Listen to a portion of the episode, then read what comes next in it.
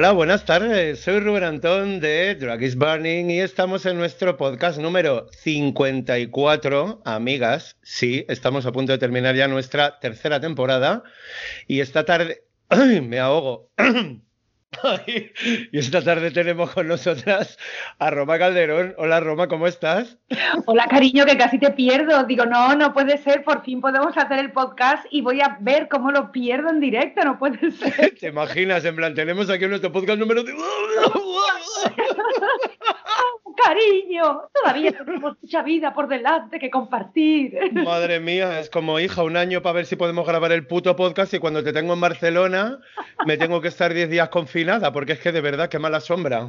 Hay que ver, ¿eh? Hay que ver. De todas formas, esto es una cosa que nos ha sobrevenido, es como cuando se te descuelgan las tetas. Es una cosa que te sobreviene y con la que tienes que convivir y ya está, y no echarle más tristeza ni más gas ni nada, porque ¿qué puedes hacer? nada. Pues eso, yo al final digo, mira, voy a disfrutarlo igual, porque realmente me da igual mirarte a través de la pantalla que, que en persona, porque sinceramente nos comunicamos igual de bien, Sí. pero sí que es verdad que decía, joder, me hace ilu que vengas aquí a mi templo travesti y justo el día clave, pum, encerrada, pum, confinada, y eso me pusieron la primera dosis el viernes de la vacuna, Ah. pero mi compañera de piso ha dado positivo y aquí tenemos que estar todas confinaditas unos días, así que oye, ni tan mal, que No. por suerte o por desgracia tenemos buena cobertura y buena conexión a internet. Lo primero y antes de nada, aparte de, obviamente, agradecerte tu participación en este podcast, que me hace mucha ilusión que estés aquí, y a mí. quiero que hagamos una mención especial a Rafaela Carrá, que nos dejó ayer. Y digo, no puede ser más oportuno el podcast hablando de vedettes, de cabaret y de todo lo que tú puedes representar, que de repente haya ocurrido esto. ¿Qué tienes que decirnos de Rafaela Carrá?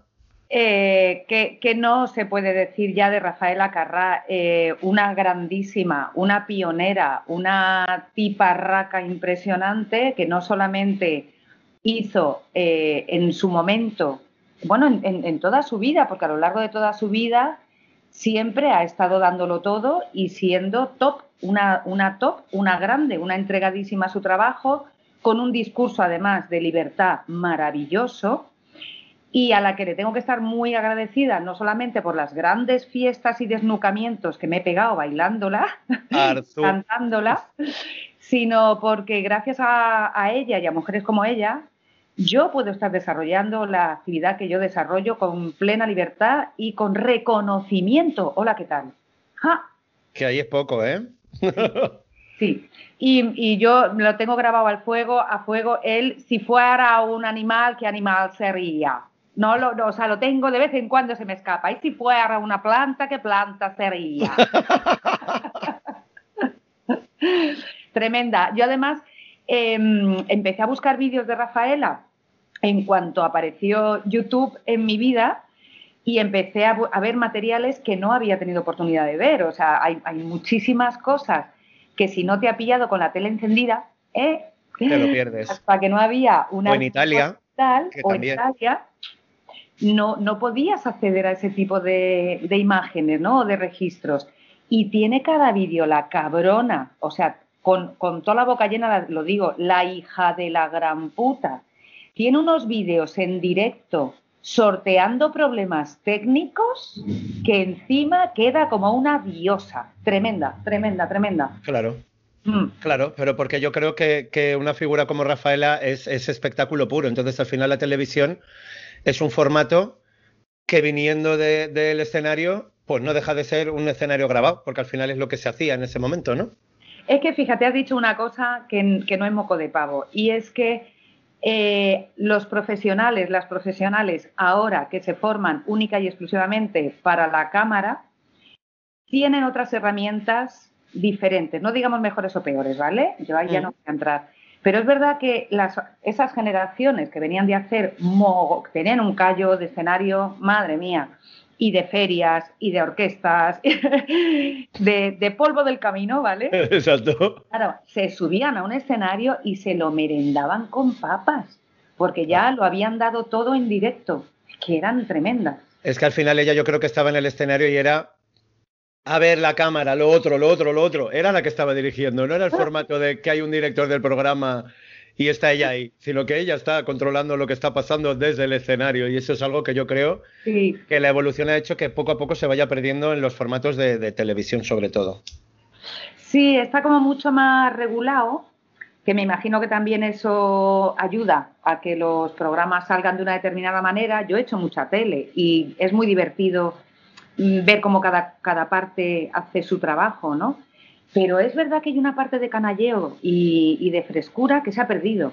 Y el canalleo no es sálvame deluxe, de ahora grito y, me enchufan la cámara. No, es otra cosa. Es atravesar esa cámara desde, desde quien eres. Total. Ser más poderoso que, que, toda la maquinaria que hay enchufándote, ¿no? Mm. Claro. No, no, no, total, total. Es bien fuerte, fuerte. Así que desde aquí un besito muy grande a, nuestra Rafaela Carrá. Por todo lo que significó y por lo que significará en, las generaciones venideras, porque esto sin duda ya forma parte de la historia. Mm. Me gustaría empezar con la primera pregunta que hago a todos los invitados de mi podcast. Sí. Que es, ¿quién eres, Roma Calderón? ¡Uh! Pero, Cari, para esto nos hace falta un montón de. Nos hace falta tres podcasts. ¿Quién eres? A ver, preséntate tú, porque yo no sé cómo presentaros nunca y prefiero que cada una se presente sola. Así que, ¿quién es Roma Calderón? Pues mira, voy a, voy a contestarte, te alegro que me hago este pregunto. Voy a contestarte desde diferentes perspectivas, ¿vale? Porque para mí sigue siendo un misterio eh, quién soy, fíjate. y sé muy bien quién soy pero no sé decirte quién soy.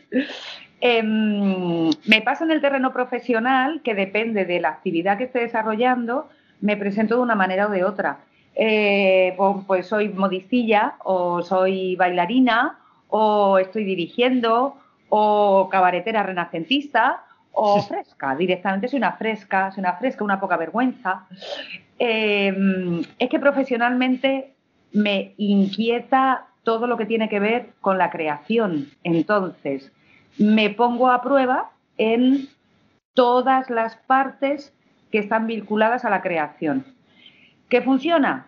Me quedo. ¿Qué no funciona? Me retiro, porque para cagarla mm, no, hay necesidad. pero, pero es verdad que yo creo que he nacido para, para esto y entonces al final, a lo largo de mis más de 30 añazos de profesión,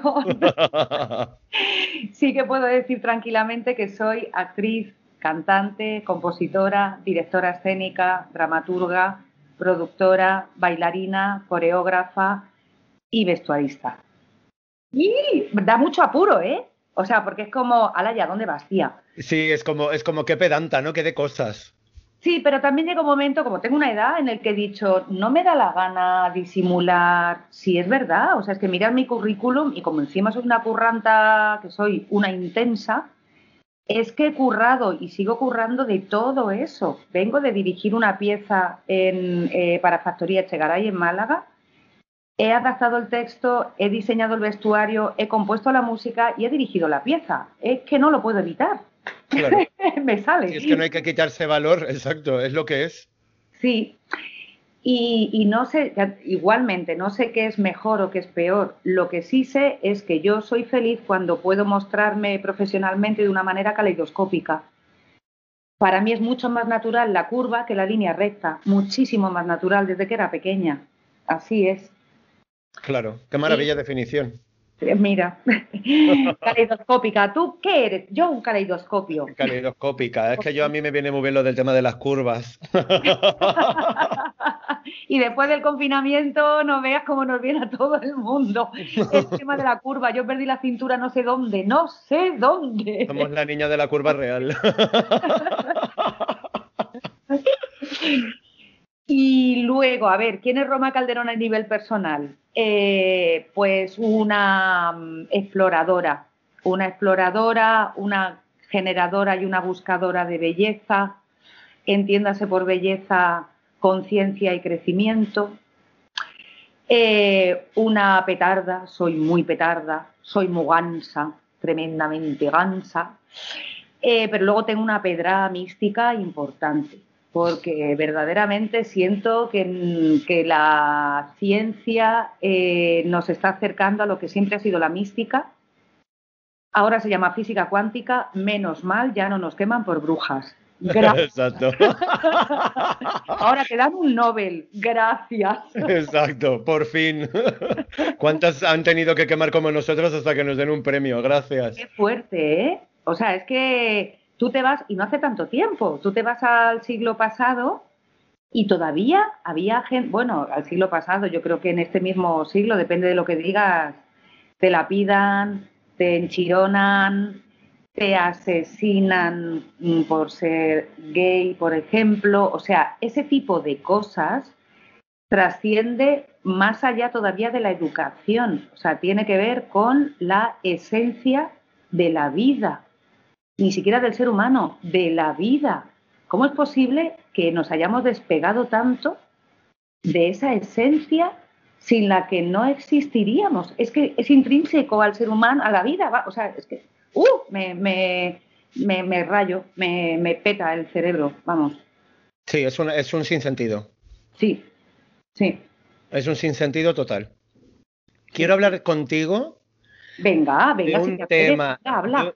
De, un tema que yo creo que eres ideal para que hablemos de este tema.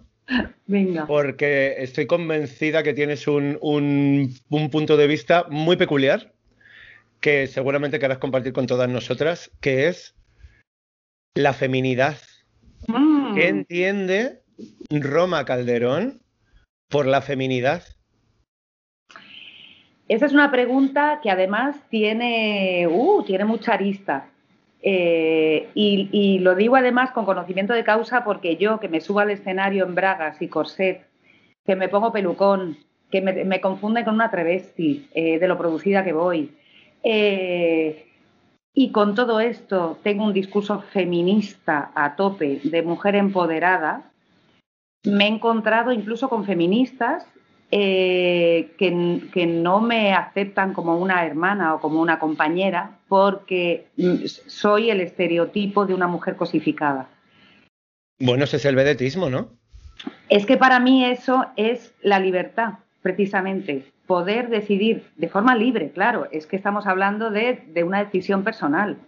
De forma libre, eh, no esconder lo que tengo mm, por naturaleza, que son mis curvas, mis piernas. Soy guapa, ¿Qué voy a hacer? ¿Qué le voy a hacer?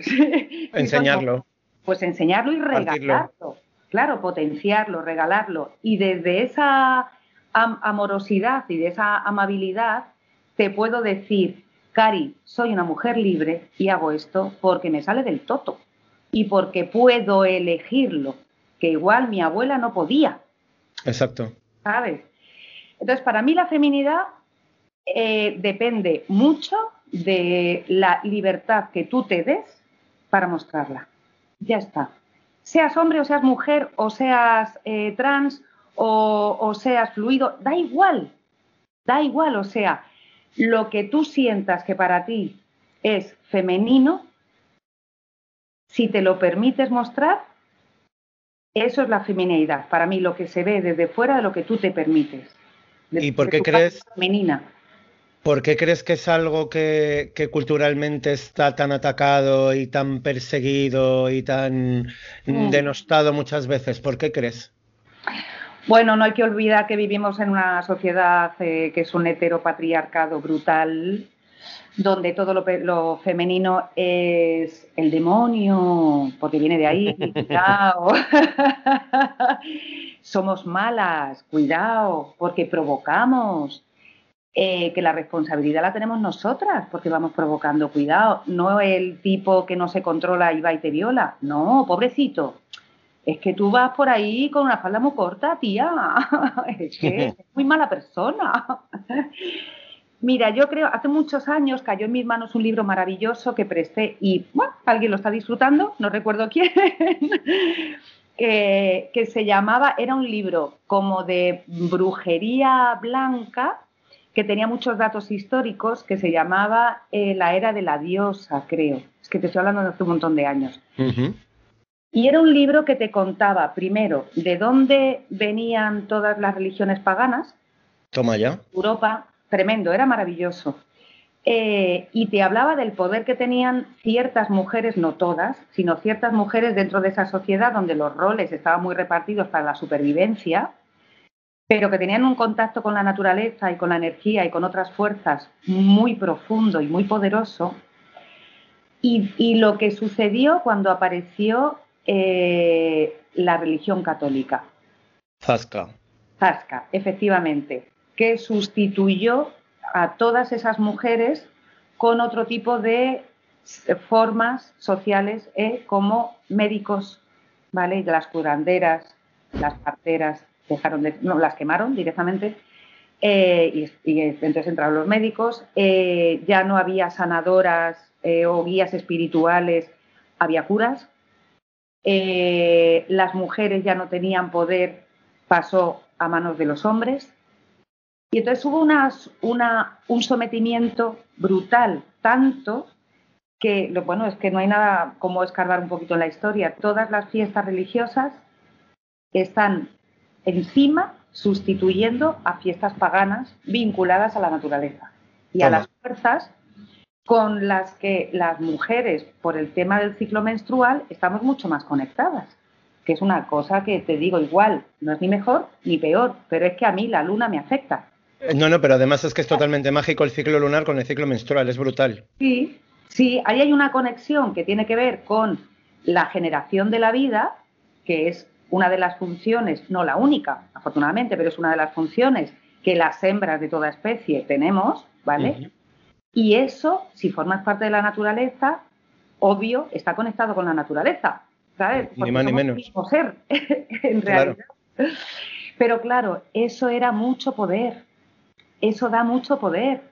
Entonces, eh, ¿cómo haces para, para mm, quedarte tú con el poder? Lo primero, eh, tirar por tierra el poder anterior, el que te hace sombra. Entonces, claro, ahí viene Eva, ¿eh? que es la que la que trae el pecado original, cuidado, que lo único que, que, depende de la lectura que hagas, resulta que la serpiente no es el mal, sino la sabiduría, ¿sabes? Depende de, cómo sea la traducción, de las Sagradas Escrituras y del fin.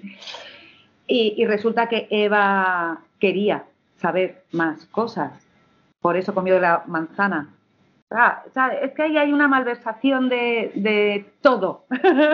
Total. de todo.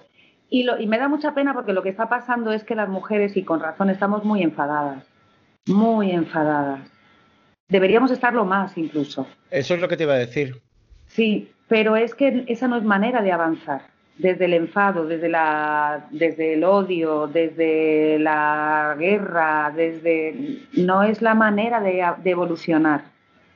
No podemos tener una sociedad saludable, lo primero, si no hay equidad entre absolutamente todas las partes de una sociedad, ya no estoy hablando solo de hombres y mujeres, sino que además, ¿cómo vamos a avanzar en hermandad si una parte de la sociedad, una, está machacada, dos, está cabreada, tres, quiere venganza? Es que así no se puede avanzar. Pero aún así no faltan motivos para estarlo, ¿eh? también te lo digo. y sí que debemos estar más, más enfadadas, ¿eh? Exacto, exacto, porque yo muchas veces veo ahí una parte como de resignación y de aceptación que tampoco entiendo por qué. Bueno, yo creo que tiene mucho que ver con, con años de adoctrinamiento, siglos de adoctrinamiento que tenemos en el ADN ya, que somos herencia. Todo está en el ADN. Eh, igual que decía Punset, todo es energía. pues toda esa información está metida en el ADN y la vamos heredando. A mí me sale de vez en cuando, ¿eh? La bicha por detrás que me dice, anda tía, ya te vale. Tápate un poco. ¿Qué? Sí, sí, sí. Lo que pasa es que yo soy peleona y digo que te calles, lerda. Exacto. Rancia, que eres una rancia, cállate, envidiosa. Vente tú mejor para acá, a la zona nudista, verás cómo te gusta. Exacto. Quítate, quítate los trapos y vente para acá, que aquí, aquí cabemos todas. Sí, pero joder, es que la lucha no solamente es, inter es externa, es que es interna. Claro. Claro. O sea, Ah, yo pues son muchos años de opresión. Sí, muchas vocecitas que suenan por detrás de, familiares que todavía dicen cosas o cosas que tengo grabadas de la infancia, ¿no? Cosas que me decían pues mi tía o, mi madre, ¿no? Cosas como, como qué desastre eres, así no te va a querer nadie. Claro, pero porque lo que se esperaba de una niña o una mujer no era lo que yo he resultado ser. Pues menos mal, porque yo veo una versión bastante mejorada de eso que se podrían esperar, también te lo digo. Bueno, también te he dicho, te digo que yo me lo ocurra un montón, o sea, que es que soy, que yo siempre pienso que hay una mejor fórmula para hacer las cosas y una mejor manera de existir y una mejor versión de, de cualquier cosa que vivas y de ti misma. Entonces, ¿por qué no tender a la excelencia? ¿Por qué no? ¿Me voy a quedar yo con las ganas de explorar ser una diosa en vida? No, No, Cari. no, y además que hay un montón de momentos en los que se puede ser súper diosa. Si no es siempre, hay muchísimos momentos, se puede aplicar un montón de cosas que te hagan sentir así. Sí, sí. El hecho de tener educación con la gente que tienes cerca, eso te acerca a ser más deidad que, que ponerte borde estúpida y con el y con la nariz. súper altanera, exacto, Sí. exacto. Quiero preguntarte una cosa, ¿tú de dónde eres? Ah, yo soy hedionda, fíjate, hedionda a mí me parece siempre un insulto. ¡Cállate, hedionda! soy hedionda de Madrid, pero soy hedionda de Madrid, cuidado, porque a mi madre se le puso en el toto, nunca mejor dicho. Mi madre era de Villanueva de Alcardete, Toledo, un pueblo en medio de la nada, en Castilla, que asfaltaron cuando yo tenía 17 años, o sea, Wow. en medio de la nada, de la nada. Y cuando, cuando iban a nacer, mi madre dijo, mi niña, mi niña no nace cateta. Miguel, a mi padre, pa Madrid, que he roto aguas. Me Se metió en el coche, apretó las piernas para que no, para que no me, me cayera. Igual, Y que no lleguemos a Madrid Ma- no te suelto. Hombre, y nací en Madrid para que en el libro de familia pusiera, pusiera madrileña. Toma. Ole, ole, ole, ole. ¿Y dónde tienes tú toda esa conexión con el zoo? ¿Con el qué? Con el sur, con Ah. el zoo. Con zoo, con zoo. El zoo también existe.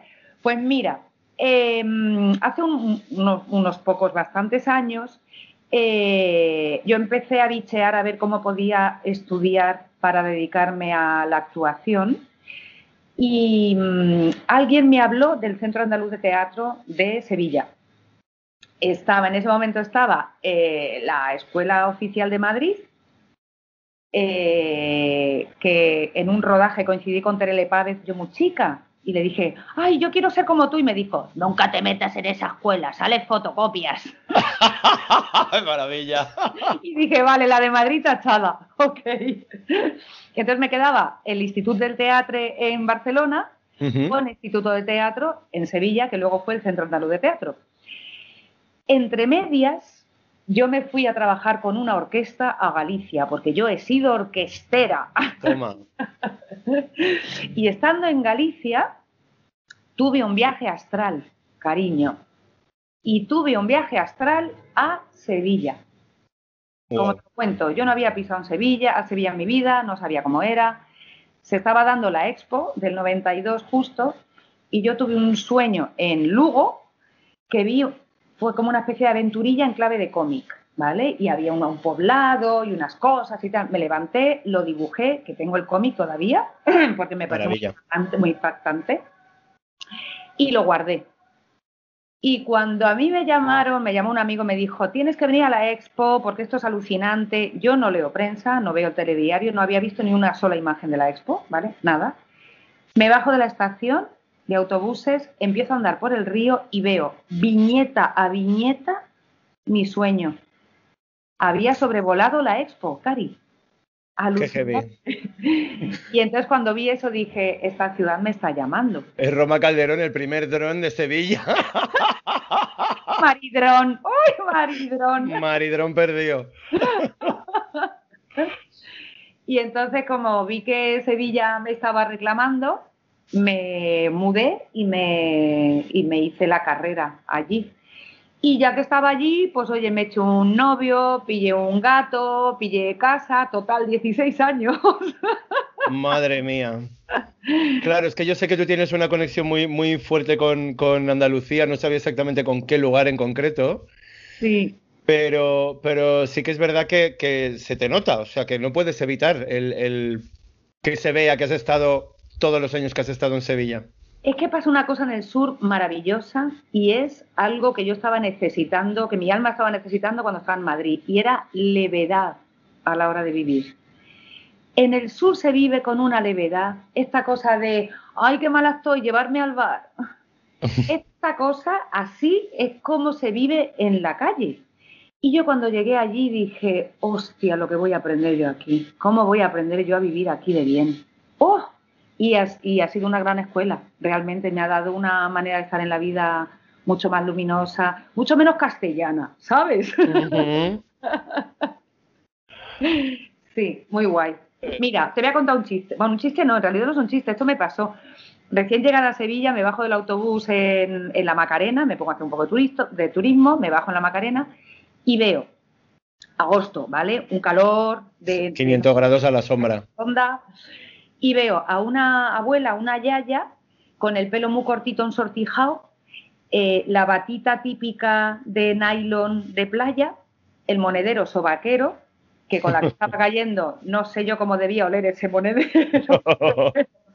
monedero sobaquero, y su nieta corriendo delante de ella como un rabo lagartija. Y la abuela, que no podía más del calor, ¡Ah! Macarena, estate quieta, por favor. Y la, nieta, corriendo para arriba y para abajo.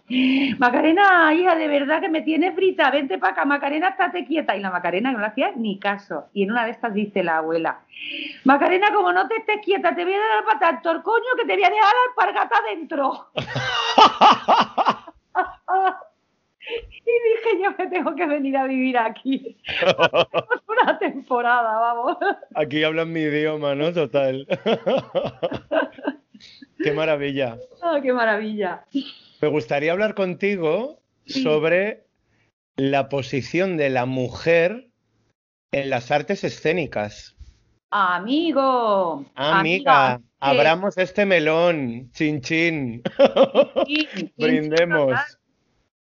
Chin, chin, porque eh, creo, uh.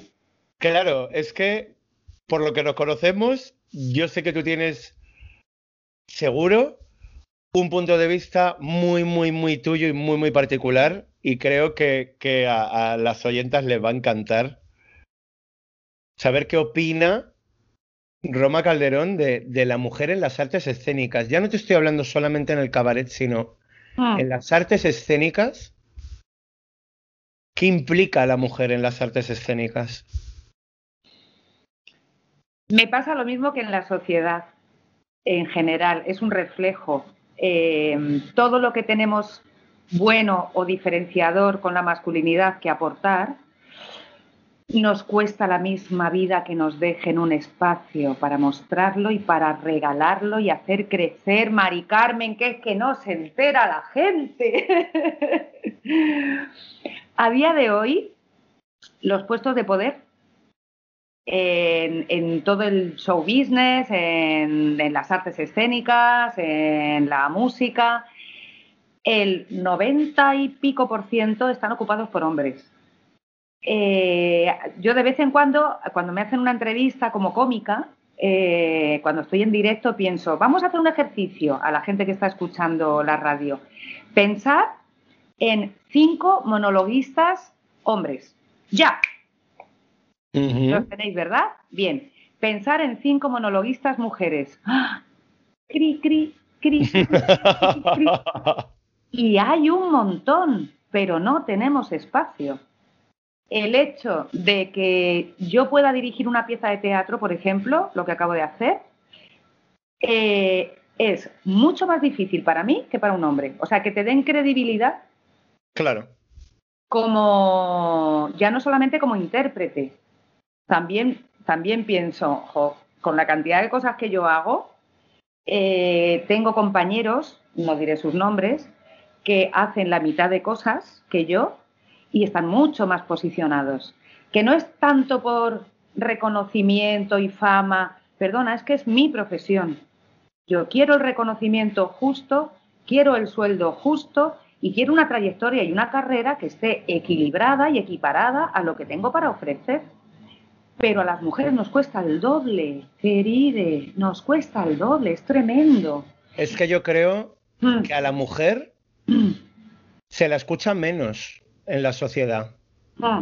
Por tanto, como se la escucha menos y a la vez está más silenciada, ¿qué hacemos con eso? Porque te cuesta el doble que te escuchen y te cuesta el doble llegar a un espacio. Sí, Hombre, yo la alternativa que he tomado, como soy muy burra, muy burra, muy burra, es, sí, ¿no? Yo me lo guiso, yo me lo como. No voy a esperar a que me llames, no voy a esperar a que me des una oportunidad, no voy a aceptar migajas. Yo me hago, yo soy productora, tengo mi productora, hago mis proyectos y te lo vas a comer porque encima soy muy buena, después de tantos años de profesión, porque soy muy crítica, además, con mi trabajo. Y muy autoexigente. Uh, soy alemana, alemana, alemana. Entonces te lo vas a acabar comiendo, te lo vas a acabar comiendo. Y así lo que pasa es que es cansado, ¿eh? También te digo que de vez en cuando, cuando alguien te tiende la mano y te cuidas como, ¡ay, sí, se me había olvidado!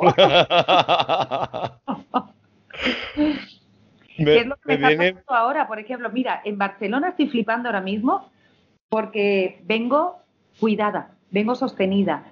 Eh, Anexa Teatre me ha traído a Barcelona y, me, y me, me lo han puesto todo.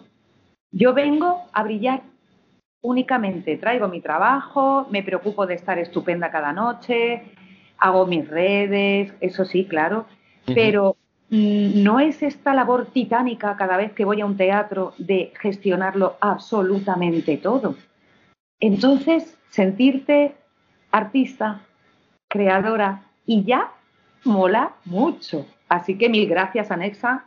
De verdad, millones de besos. Tenéis, tenéis, un, em, tenéis un hueco en mi patata. Saléis dos. Luego, ahora más adelante vamos a hablar de, de, Lovers y de lo que estás haciendo en Barcelona, porque no me quiero desviar de la mujer en las artes escénicas, que es un tema bastante interesante. Porque quiero que hablemos qué implica como mujer cis o mujer no trans, ¿vale? O sea, como el concepto de... Me gusta como reivindicar mujer con vagina, ¿no? Y la mujer con pene, que también, mujer intersex, ¿por qué no? Sí. Eh, desde las artes, ¿cómo planteas tú la performatividad del género? Si te digo la verdad, no es algo que yo me planteé, porque es algo que, y doy gracias, viene conmigo desde que era pequeña. Nunca he hecho distinción. Eh, ahora es cuando estoy empezando a entender mis diferencias con otras mujeres de vagina heterosexuales, eh, porque ahora tienen nombre esas otras maneras de entender eh, la sexualidad o el género la o identidad, la, feminidad. Sí. Pero para mí nunca ha sido un problema. Yo iba al instituto con el bigote pintado, porque ese día me sentía mucho más sexy con bigote que sin bigote. Y me plantaba en el instituto vestida de traje de chaquete con un bigote pintado. Qué maravilla. Todo, claro, me tiraba. Era un circo. Pero para mí, te digo que afortunadamente no he tenido que pelearme con eso. Y, nunca he sentido una diferencia entre tener un encuentro con una mujer eh, con vagina o con un hombre con pene o nunca he tenido un encuentro con una persona trans, por ejemplo, un encuentro sexual, ¿vale? Eh, pero tampoco es una cosa que me, me, quite el sueño. Quiero decir que yo me encuentro con las personas y me da igual, me da igual de qué, de qué vayas, lo que te guste. Si nos gusta, si este juego es pactado y estamos a gusto, ¿qué más da? Claro. Entonces, no, no, no puedo decirte mucho sobre eso porque no tengo una postura per se, sino que soy así. Una postura de la performatividad yo creo que sí que la tienes, porque... ¿Qué parece? Ah, pues cuéntame, cuéntame, que me da... Claro, claro, porque al final lo que yo he visto en tu espectáculo de The Lovers es la hiperfeminidad mm. adaptada a, lo que es Roma Calderón como artista, mm. pero a la vez tú también has experimentado la performatividad del género desarrollando tu masculinidad cuando te ponías un bigote o un traje de chaqueta. Sí. Entonces eso es algo que está ahí y que sí que es cierto que desde la esencia de cualquier artista ya tenemos ese tipo de deconstrucción que sabemos perfectamente en qué momento lo que estamos haciendo y lo que estamos proyectando hacia el exterior, mm. pero no deja de ser transgresor que tú decidieras salir a la calle así seguramente era más transgresor para quien tenía a mi alrededor que para mí. Para mí lo transgresor, o sea, para mí ir a la contra hubiera sido no permitirme eh, ponerme, dar la imagen ¿Mm? exterior de lo que yo sentía de forma interna. Claro. Eso es una cosa que tienen, que tienen eh, los niños y las niñas eh, que ahí que ahí cuando lo veo me da mucho placer. Cuando de repente van al cole y van vestidos o vestidas de Superman. y ese día no es día de disfrazarse, pero que querían vestirse de Superman y les han dejado. Eso, eso, tú hoy te sientes Superman. Pues vístete de Superman, cariño. ¿Qué más da? Si la ropa no debería ser un uniforme, debería ser una tarjeta de presentación. Claro. Tendría que estar mucho más vinculado a cómo me siento yo hoy. Yo hoy, ¿cómo me siento? Pues me siento más abandonada. Pues mira, me voy a hacer una coleta baja, me voy a poner una falda hasta los pies y una camiseta raída, porque me siento así. Y ya está, y vas de grunge. Claro. Pero hay otros días que no. O sea, te digo, yo iba al instituto, lo mismo con traje, chaqueta y bigote, que vestía de noche. Yo había días que me levantaba y me levantaba un moño de tres plantas y divino. Me sentía yeye y me ponía un traje de noche y me iba al instituto. Claro, qué maravilla. ¿Tus compañeros de, aquella época sigues teniendo contacto con, con, alguno de ellos? ¿Con alguna de ellas? Sí, sí, tenía un grupete muy gracioso. Tenía dos grupos en realidad. Uno cuando estaba al principio del instituto y otro cuando ya me pasé a nocturno, ya como ser adulto, que, que trabajaba y tenía unos horarios raros. Eh, el grupo de diurno eran tres chicas con las que todavía estoy en contacto, que hacíamos música dudúa, hacíamos fellas, nos saltábamos las clases, nos íbamos al retiro y hacíamos música dudúa y nos llamábamos The Drops, las The Drops. y hacíamos música así como quiero ser víctima de tu querer, tu, ¡Ay, qué maravilla! Sí, y luego ya cuando me pasé a nocturno, que fue cuando ya empecé a, experimentar mucho más, porque encima curraba de noche, empecé a estudiar interpretación, como que me dejé más ir. Em, mi, grupo era, era muy gracioso porque yo estudiaba en un colegio donde iban los hijos y las hijas de los militares del gobierno militar que estaba al lado, ¿vale? Y entonces mis amigos y yo éramos posmodernas yeyes. Ahí, ahí bailábamos entre posmodernidad y yeyeísmo. Entonces, cuando no íbamos con toda la cara pintada de blanco, íbamos con moños de, tres plantas.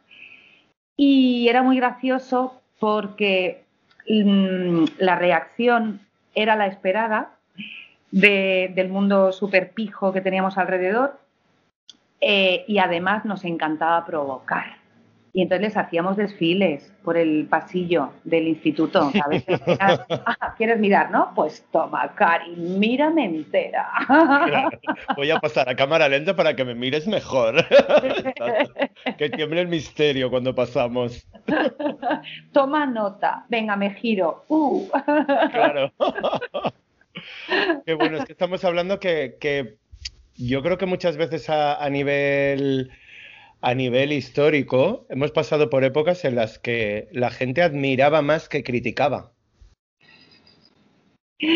Claro, yo te estoy hablando de, los 80. Claro. Claro, entonces era una época en la, en la que la gente tenía muchas ganas de saber qué pasaba fuera, porque nos habíamos tirado mucho tiempo, mucho, mucho, mucho tiempo, sin saber qué pasaba en el resto del mundo. Y lo que nos llegaba desde fuera es que estaba en, las antípodas de lo que era España en ese momento. Y era como, igual a la gente que traía cosas de Londres, los primeros tintes de colores, que tenías que irte a Londres o a París, porque el Crazy Color, que ahora puedes comprar en un aroma, tenías que irte a Londres o a París a comprarlo. Los perfectos de cuero, la música, era fascinante, era, un, era, era Marte. Marte.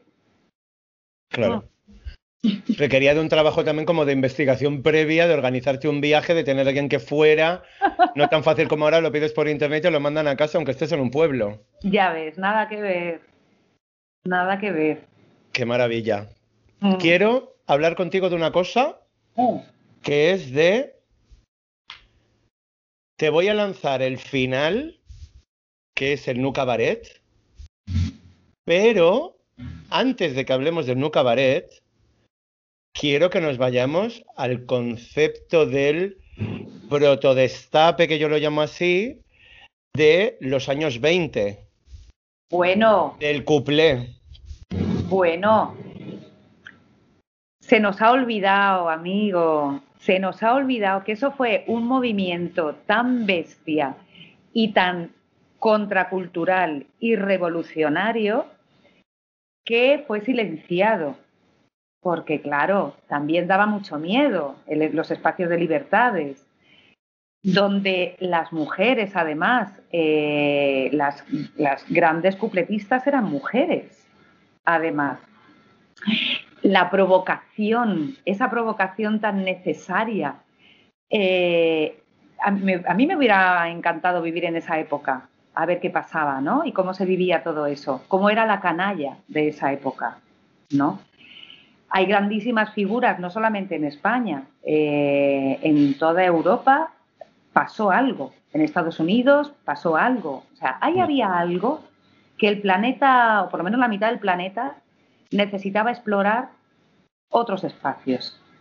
Necesitaba preguntarse quién soy, qué hago aquí y cómo he llegado hasta aquí, sobre todo. Porque claro, todos los movimientos que tienen que ver con la contracultura, con el cabaret, con las libertades, con, eh, con la canalla, surgen en momentos eh, donde es caldo de cultivo, porque venimos de una crisis económica, de una guerra, es un entreguerras. Son momentos donde la sociedad, afortunadamente, hay una parte de la sociedad que se plantea, pero, pero ¿y cómo he llegado a esto? ¿Qué ha pasado? Y ahí aparecen movimientos donde te dicen, vente para acá, Cari, no sufras tanto, te lo voy a contar, con un poco de picardía, con mucha risa y haciéndote pensar, perdona, ¿eh? Haciéndote pensar, esto no te vas a ir a casa de la misma manera que has entrado. ¿Tú quieres que yo te cuente? Te vas a cagar. Claro, claro. ¿Qué, visión tienes tú de las cupletistas de los años 20? Pues eh, me, parecen, me parecen unas sagaces tremendas. Eh, me parecen unas hembras de tomo y lomo eh, que también exploraban la sexualidad, que en esa época era súper tabú, que se permitían travestirse también, que se permitían decir cosas que solo los caballeros podían decir. Y además triunfaban. Toma ya. Porque gustaba. Claro, gustaba lo que hacían. Claro, claro. Si es que mm, eh, históricamente hay movimientos culturales que han venido a despertar, que vienen a despertarnos, ¿sabes? Desde el Renacimiento, o sea, hay movimientos que son una bofeta con toda la mano abierta. De, ya está, venga, te voy a dar un zarandeo y a ver qué sale de dentro. Y las cupletistas eran eso, las cupleteras eran eso, poquita ropa, pero una lengua finísima, súper listas intelectuales, pero que no iban de intelectuales, que se codeaban con la realeza, se codeaban con la realeza. Claro. ¿Y tú no crees que era porque la realeza desde ese mundo rancio en blanco y negro necesitaba también tener ese punto de color? Porque al final yo veo como que mucha artista disidente, tanto en el pasado como en el presente, hmm. eh, se nos trata muchas veces como, como los arlequines de ese mundo coñazo en blanco y negro. Mira, el arte históricamente ha habido muy pocos momentos donde se le haya valorado como verdaderamente lo que es, que es una avanzadilla de la evolución de la humanidad es así. Ni la filosofía, ni la medicina, ni la, la ciencia. El ser humano se experimenta a través del arte, lo ponemos en evidencia y lo mostramos para quien quiera lo utilice para su crecimiento. Para mí esa es la función del arte, en realidad. Eh, ¿Qué pasa? Que cuando tú estás metido por mucho oropel que tengas a tu alrededor, si estás rodeado de naftalina, tú lo que necesitas es que te peguen un baile. Que luego no te traten con respeto, que te llamen caricato, que te llamen arlequín. Em, también es una manera de salvaguardar su posición, que se supone que es la correcta. Si, si admiran ese tipo de trabajo o de función, están poniendo en entredicho lo que está institucionalizado. Claro. Y por ahí no pasan. Se tambalea todo. Efectivamente, efectivamente. Hemos venido a hacer el mundo, Mari. Ah. Claro, claro, por eso sistemáticamente no les interesa a las altas esferas que se tome poder desde el arte. Pero ¿sabes a mí qué es lo que me hace gracia? Que si miramos históricamente, los mayores recuerdos que hay a lo largo de la historia son a través del arte. Desde las propias pinturas de Altamira, lo que podemos conocer antropológicamente de lo que pasaba es gracias a las artistas que pintaron en esa pared. Ya. Lo que podemos saber de lo que pasaba en distintos momentos de la sociedad es gracias a los escritores que escribieron cosas en ese momento. Ya. Aunque hubiera mujeres silenciadas, escribieron cosas muy interesantes. Ya. Gracias al couple sabemos todo lo que cómo se sentía la mujer de aquella época, porque los medios de comunicación no nos lo van a contar. No, no, no, ni las gacetillas, ni nada, no, no, no. Exacto, y gracias precisamente a todas estas artistas, hemos tenido grandes artistas del transformismo que imitaban a las cupletistas, que eran las putas diosas del momento. Eran nuestras artistas internacionales del momento, porque eso sí, porque muchas lo eran, y muchas tuvieron la posibilidad de mostrar su arte español en París, por Europa, por Latinoamérica y por Estados Unidos y por el mundo entero. Sí. Por eso valoro mucho el, formato de, de, ese protodestape, como yo lo llamo, que no es nada oficial, pero yo lo veo así, ah. de las cupletistas, que luego evolucionó en el cabaret, que ah. nos llegó aquí y que bebimos más de Francia y demás, y el resultado de, de, cómo después de los años hemos llegado al punto en el que estamos ahora, ¿no? Y en el que tú puedes ofrecer el tipo de trabajo que estás ofreciendo. ¿Qué, ¿Cuál es el, primer contacto que tienes con el cabaret? Ah, mira, pues una película y no es cabaret. Em, estaba, em, yo vivía en casa de mi madre, todavía era menor, eh, engañé al dueño de una discoteca para trabajar de noche porque yo quería saber lo que pasaba en la noche madrileña en los 80. Maravilla. Le engañé, sí. Me, puse estupenda, le dije que era mayor de edad, no siéndolo, como no se hacían ni contrato ni nada, iba todo en B. Eh, yo curraba por la noche y cuando volví a casa, en VHS me ponía películas, porque con todo lo que había visto no podía dormir no era, te traía tal excitación. Y cayó en mis manos, no sé de dónde, una peli que se llama Gypsy, la reina del vodevil. No la he visto. Cuéntamelo. Es una delicia. Hay un musical, o sea, en, Estados Unidos es un clásico y eh, hay un musical en Broadway que yo creo que se hace todos los años. Em, pero la versión cinematográfica, claro, a mí me sirvió, yo no he ido a verlo a Broadway, me sirvió porque lo que cuenta es la historia de una compañía de, de vodevil, donde es la madre, el padre y las dos hijas que hacen números cómicos tontorroncísimos. La niña es una Shirley Temple, eh, que es como la estrella, ricitos de oro, estupenda. Y está la niña guapa y la niña fea. La niña fea es morena, tiene el pelo lacio, es un poco achicado, así. Entonces, la niña fea hace de vaca, mientras la otra hace de granjera. ¿vale? en los números musicales. ¿Qué pasa? Que un día la niña guapa eh, se enamora de un muchacho y se marcha. Y la compañía se queda descabalada. Y la madre le dice, hay que hacer algo. Te voy a poner guapa y te voy a meter en cualquier teatro. Le pone un vestidazo, la maquilla, la peina y la mete en un teatro de burlesque striptease.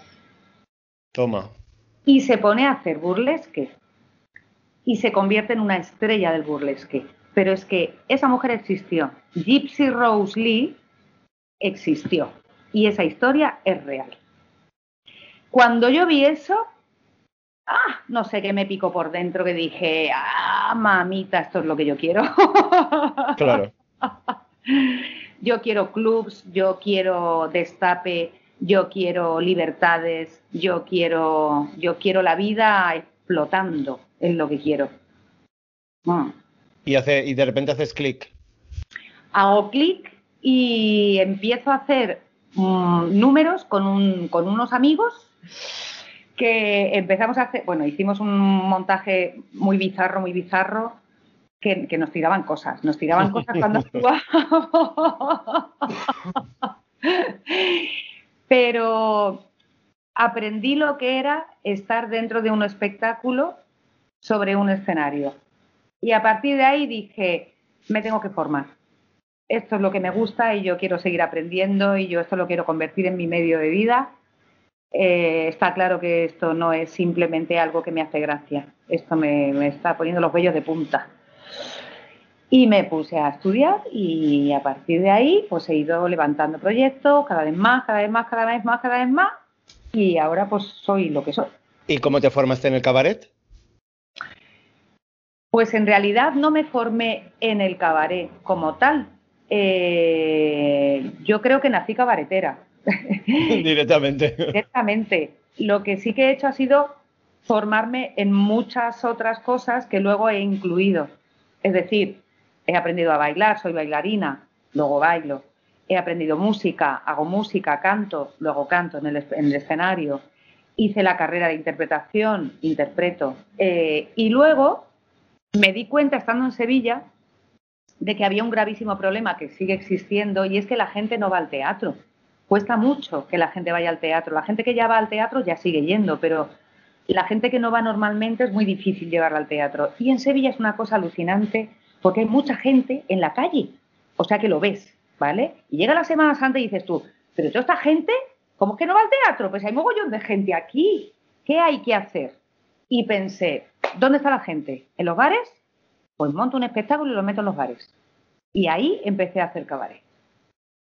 Claro. Y currar en un bar haciendo cabaret, eso te da una, bueno, te da un callo, madre mía. Después de eso, que te echen un anfitrión, ¿sabes? Que te echen una Bernarda Alba. O sea, quiero decir, si eres capaz de salir airosa en un bar de copas donde no han ido, donde no han pagado una entrada para ir a verte, entonces, cariño, te has comido el escenario. Es que te lo has comido, no hay otra. Claro, ¿qué te haces con el público in situ ahí? Claro, y, y les haces callar, que han ido a tomar copas, cuidado, a estar con su pandilla y a tomar copas. Y se acaban callando, y te acaban escuchando y acaban aplaudiendo. Total. ¿Qué es para ti el Nu Cabaret? El Nu Cabaret, y está muy bien planteada la pregunta, porque ¿qué es para mí en realidad? porque como concepto es algo que yo vengo acuñándole a un cierto tipo de trabajos, porque me doy cuenta de que hay un tipo de cabaret eh, que no es cabaret clásico, ni es cabaret literario, ni es cabaret político, es otra forma de entender el cabaret em, y se da además en muchas partes del mundo, es decir, que es una corriente artística que nadie sabe cómo llamar. Hay quien lo llama concierto teatralizado, hay quien lo llama, eh, eh, em, ¿cómo se llama esto? Eh, ay, no me va a salir ahora. Bueno, el caso es que yo empecé a ir a festivales internacionales con The Lovers y me di cuenta de que no era la única que entendía el cabaret de esta manera. Claro. Y dije, espérate, que no es que yo sea mm, especialmente rara, sino que mi manera de entenderlo tiene que ver con la manera de fulanito que está en Estados Unidos, de menganita que está en Con una evolución natural del propio sector también. Sí, exacto. Es, tiene los códigos del cabaret de ausencia de cuarta pared, de improvisación, de miscelánea, de crítica social, de, revolución y de mm, reivindicación, pero tiene un extra que es que no hay personaje. Quien sube al escenario va en bolas, muestra su, alma. No, no, te escoras detrás de un personaje. Eh, normalmente, además, hay autoría. Quien sube al escenario cuenta. Es como una ficción no ficcionada perdona, una no ficción ficcionada. Hablas de, tu punto de vista de las cosas, de, tus emociones y de, de, tu opinión. Es, un trabajo muy arriesgado porque te pones en evidencia y, a tiro de piedra de cualquier respuesta a ti. Porque eres tú quien habla, no es un personaje. Claro. Entonces, claro, cuando yo vi eso dije, coño, es que ni dentro de los festivales de cabaret se nos ve como cabareteras, porque no somos de lentejuela y chistera, sino que buscamos también otra estética, ¿no? más personal. No hay una reminiscencia, no hay un, no hay un, no hay un eco de lo que era el cabaret clásico, sino que es otra cosa.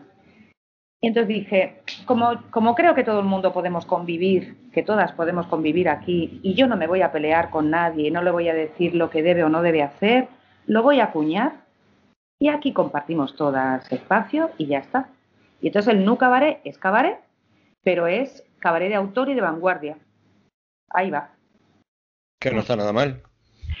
Eh, bueno, es que Mm, para gustos colores. Y ahí estamos las artistas que cada una entendemos el trabajo de una manera. Entonces, ¿por qué no darle un espacio? Yo me imagino que cuando apareció el teatro contemporáneo o la danza contemporánea pasó un poco lo mismo, ¿no? Que hubo muchos detractores que dirían, eso no es baile, eso no es danza, ¿no? No tienes la postura perfecta. Y aquí pasaba un poco igual. Yo iba a festivales de cabaret y costaba que entrasen en el código porque esperaban otro tipo de cabaret. Claro. Claro. Ahora, si tú dices, no, cariño, es que esto es cabaret, sí, pero es no cabaret. Bueno, pues ya me facilita que mi trabajo sea más. que se mire desde otro prisma y quizás no desde el ojo crítico del cabaret, sino desde la performance más de autor, ¿no? Que es al final lo, lo que permite que cada una lo muestre de una forma distinta, ¿no? Pero es que además, fíjate, en el festival, en el NUCA, eh, cada vez que en, cada edición, con cada compañía que viene, siempre hay un momento en el que se me saltan las lágrimas. Porque les veo el alma y eso es tan generoso y tan bonito y tan arriesgado. Uf, y se me saltan las lágrimas, no lo puedo evitar, de belleza se me saltan las lágrimas. Claro, y de realidad. Y de realidad. Y de autenticidad. Y exacto, de verdad, de verdad absoluta. Háblanos del festival. Venga, vale. ¿Qué es el Nuca? Venga, háblanos del festival. ¿Cuánto tiempo lleva funcionando el Nuca ya? El Nuca lleva ya cuatro años. ¿Cuatro años? Sí, empezamos en Madrid, hemos estado tres años en el Fernán Gómez. El año pasado lo hicimos, no, el año pasado no, este año lo hemos hecho en Sevilla, en el Platea Odeón, y estamos preparando la próxima edición. Y hay posibilidades, bueno, no sé si, bueno, no se gafara, no se Sueña, sueña, dilo, dilo, sueña, proyectemos. Barcelona y lo dejo. Barcelona. Sí, sí, me encantaría traerlo, me encantaría. Pero bueno, el NUCA es un encuentro anual donde vienen compañías nacionales y también internacionales. Y cada año nos hermanamos con un festival además. Y fruto de ese hermanamiento lo que sucede es que las compañías que han pasado por el, por el NUCA Festival van a otros festivales, a los festivales hermanados, con lo cual sí se puede generar un circuito donde las artistas tengan más trabajo y más visibilidad. Se trata de eso. Claro, una plataforma en la que mostrar el trabajo y generar los espacios que antes hablábamos que no existen o que están súper limitados ya. para presentar este tipo de proyectos, ¿no? Ya, sí, total. Total. Así que nada, súper contenta, la criatura sigue creciendo, a ver a dónde llega. ¿Tú te imaginabas? De lo que se empezó siendo un espectáculo que iba a hacer tres meses en un restaurante espectáculo. Y llevo ocho años. Es que The Lovers es muy fuerte. Háblanos de The Lovers. ¿Cómo surge? Bueno, a ver, vamos por orden. Venga. Primero. Sí. Ocho años de The Lovers. Ya ves. ¿Cómo empieza The Lovers? Pues mira, The Lovers empieza porque recién vuelta a Madrid, después del periplo andaluz, eh, conozco a alguien en una cafetería que está hablando de producción, no sé cuánto, y le digo, oye, que yo hago espectáculos. Me dice, ah, pues mira, yo voy a programar un espacio que es un restaurante espectáculo y una vez al, dos veces al, no, una vez por semana vamos a meter cabaret. Ah, qué maravilla, pues yo soy cabaretera. Ah, pues pásame material. Le paso material, me dice que te programo tres meses. Y hago cuentas y digo, espérate, si me vas a programar tres meses, con lo que me pagas, me produzco algo nuevo. Porque normalmente dinero de producción no hay. Claro. Normalmente no, nunca. Nunca. nunca, dilo, nunca hay. Nunca, nunca hay. y entonces monté The Lovers y el día que lo estrené me vino la productora y me dijo, hija de puta, has montado un show que es para llevarlo a Las Vegas. y nada, hice mis tres meses, eh, de ahí me lo llevé a otro local, de ahí a otro local, de ahí hice una adaptación para llevarlo a teatros, y estuve tres, cuatro años simultaneando entre garito y teatro con las dos versiones, viviendo única y exclusivamente de mi show de cabaret en Madrid, que barato, barato, Madrid no es. No es. ¿Sabes? Y después de eso empecé a ir a festivales internacionales. Si es que ha sido una cosa alucinante lo de The Lovers, a mí me tiene muy flipada, muy flipada. Funciona, la gente sale encantada, yo me lo paso bien después de ocho años, me lo sigo pasando en grande, es muy guay. Es fuerte eso, porque además eh, llegaste a salir en televisiones, o sea, tuviste como un pelotazo muy heavy a nivel de difusión de gente muy metida en el sector que valoraba positivamente el proyecto, que yo creo que eso es una cosa que es uno de los, de los nutrientes principales para seguir adelante con todo cuando te estás esforzando tanto, ¿no? También. Claro, porque al final un poco una tiene la sensación de estar nadando a contracorriente, a contracorriente. Me siento bastante salmona, salmona o salmonete, no lo sé. Entonces cuando de repente alguien, un poco lo que te decía antes, alguien viene y te tiende la mano o te da una palmadita o te escribe por privado, te dice, tía, ¿cómo me lo he pasado contigo? Qué grande eres. ¿Tú por qué no tienes ya un programa en televisión? Y yo le digo, ya. Eh, Esa es la pregunta. Te alegro que me hago este pregunto, efectivamente. Claro, exacto. hombre, igual. ¡ah! Otro gallo cantaría. Otro gallo cantaría, sí. Sí, sí, sí. ¿Tú crees, que por, ¿Tú crees que por ser mujer.? Porque, claro, yo veo ahí como un doble filo que por ser mujer puedes tener unas licencias y permitirte unas cosas que a lo mejor como hombre tampoco habría sido así. Mira, yo lo que he notado es que por ser mujer eh, he creado mucha más sorpresa a la hora de asistir al show y de ver el resultado. Con lo cual, eh, ha habido mucha gente que se ha rendido absolutamente después de ver el trabajo, ¿vale?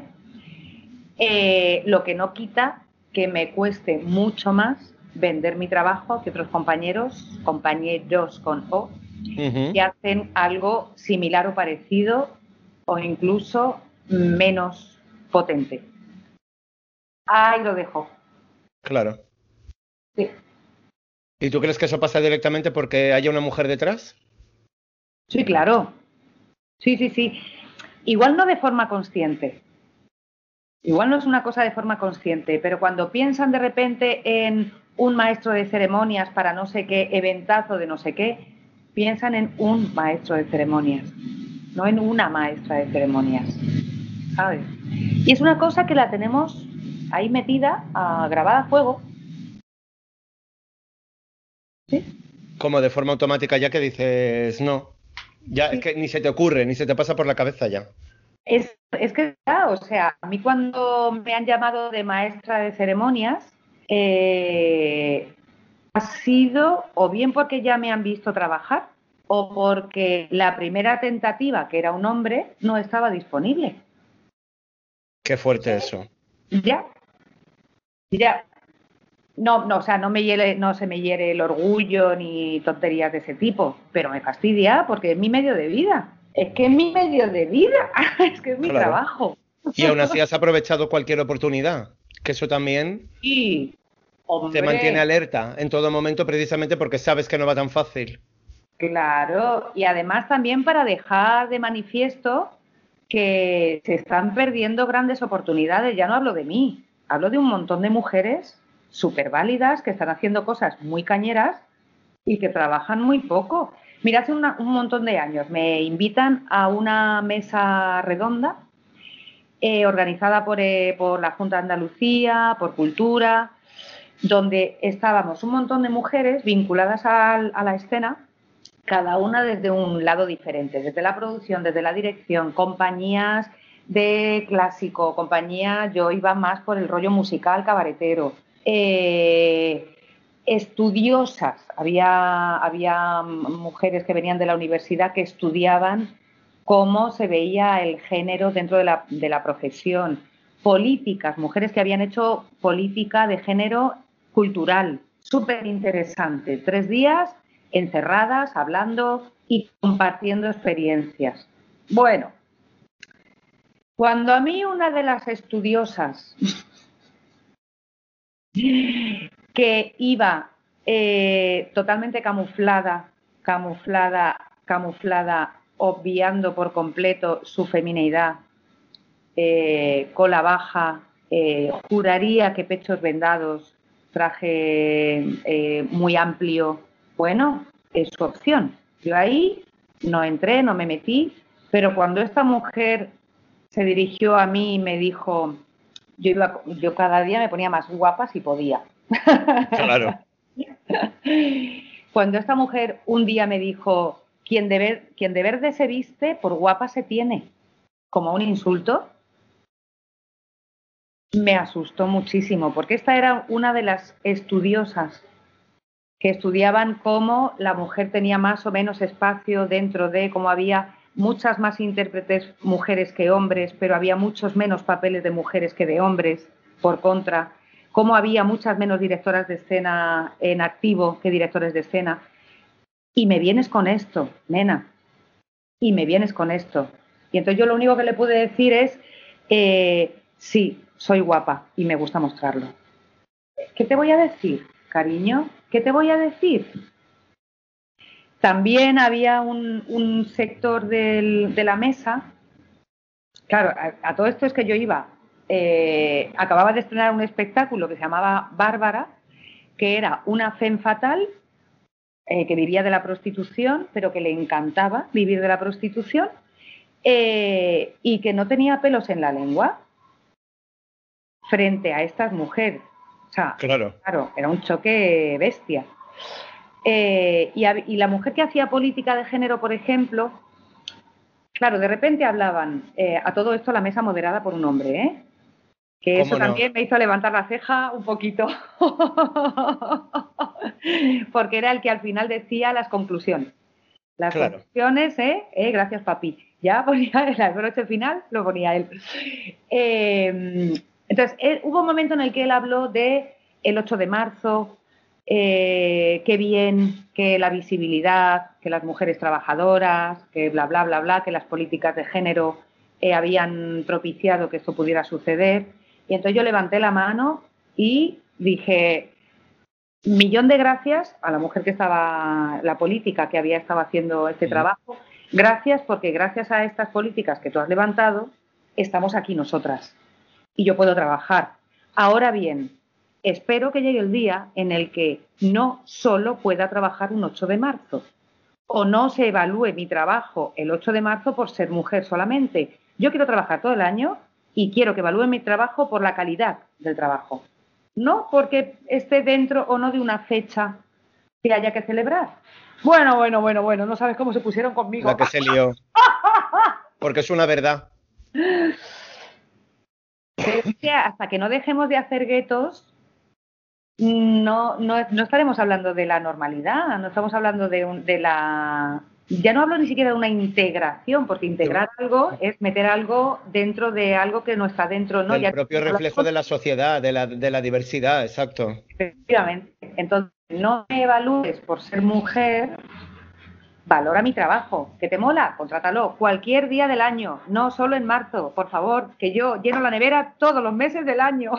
Exacto, exacto. Me hace gracia porque cuando estamos hablando de del papel de la mujer artista en la sociedad en la que estamos, me viene a la cabeza el papel de, todos los artistas, las artistas y les artistas LGTB.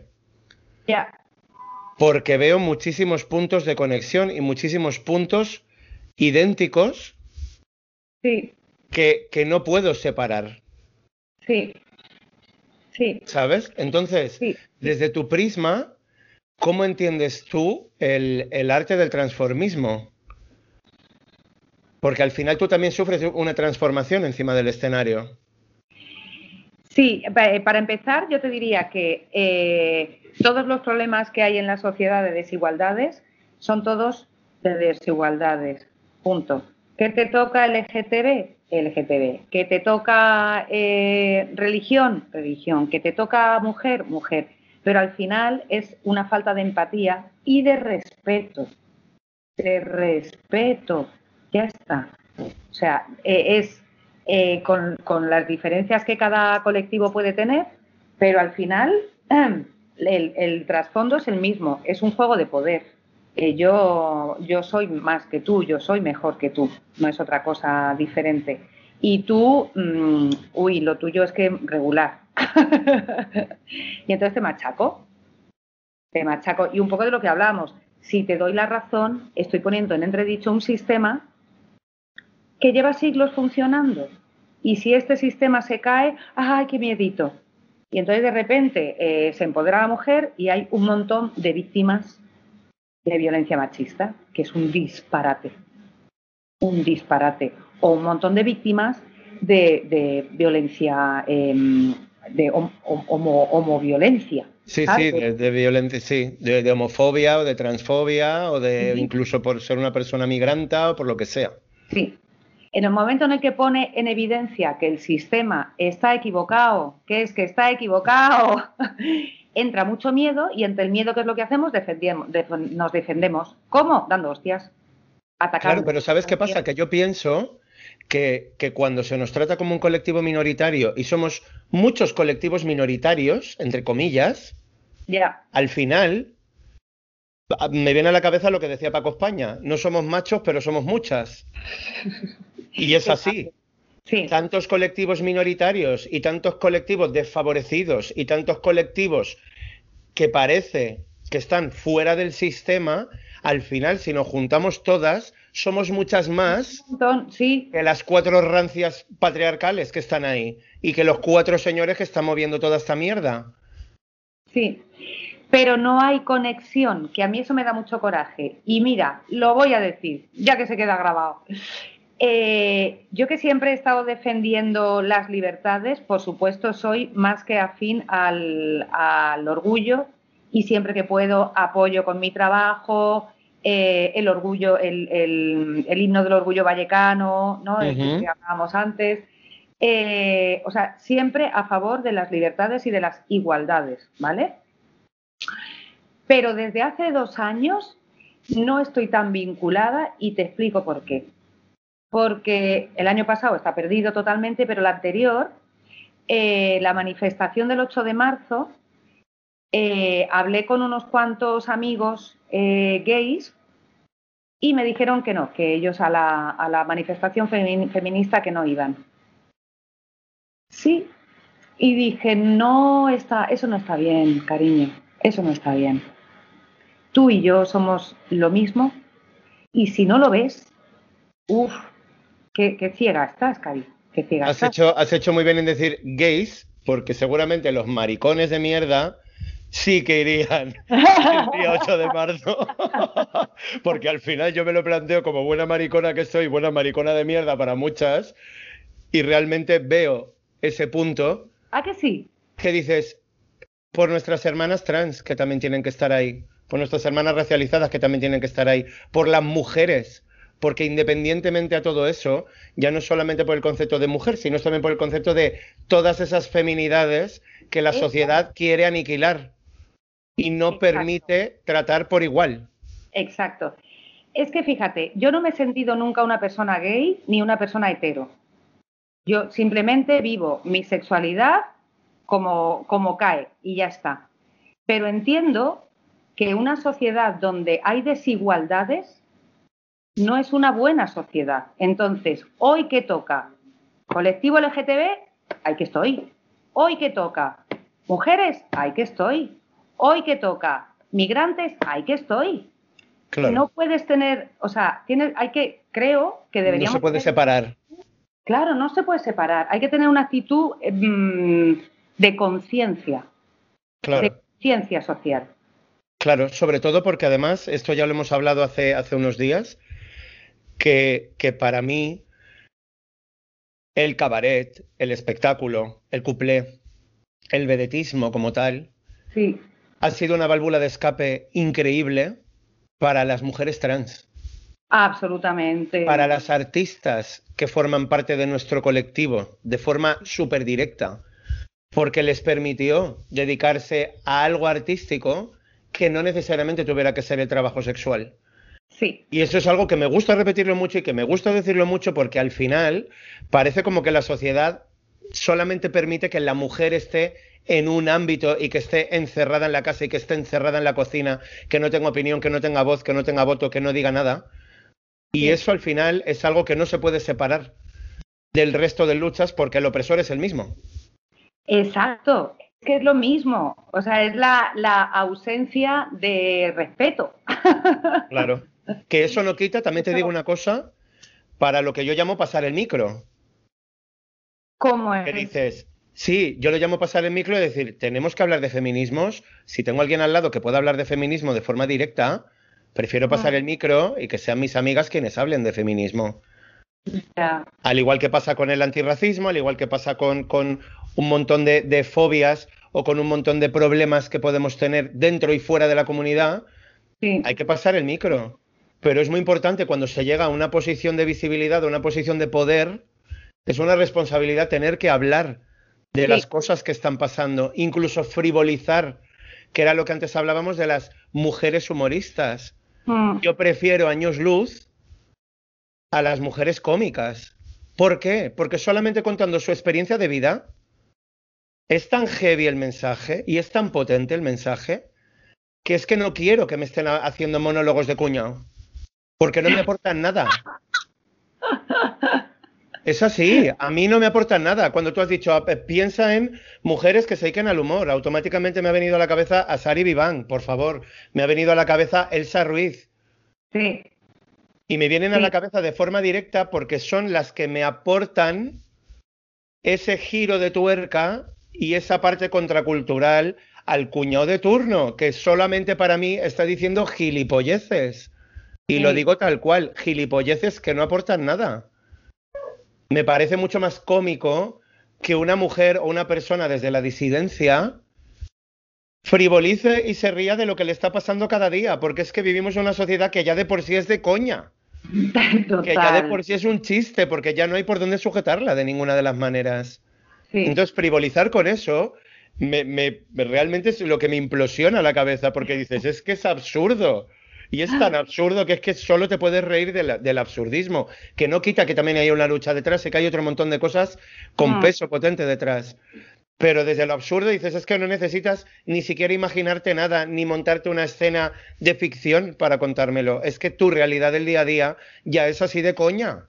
La ah. diferencia es desde qué prisma lo ves, si lo ves desde el humor o lo ves desde el sufrimiento. Pero es que es muy de coña ya de por sí, porque no tiene sentido. Sí, es, es muy surrealista, es muy surrealista. Muchas veces hay situaciones que si se dieran en una película dirías, venga ya, hombre, ¿esto cómo va a ser así? se han pasado, se han pasado. No, cariño, no se han pasado. La realidad supera la ficción. Totalmente.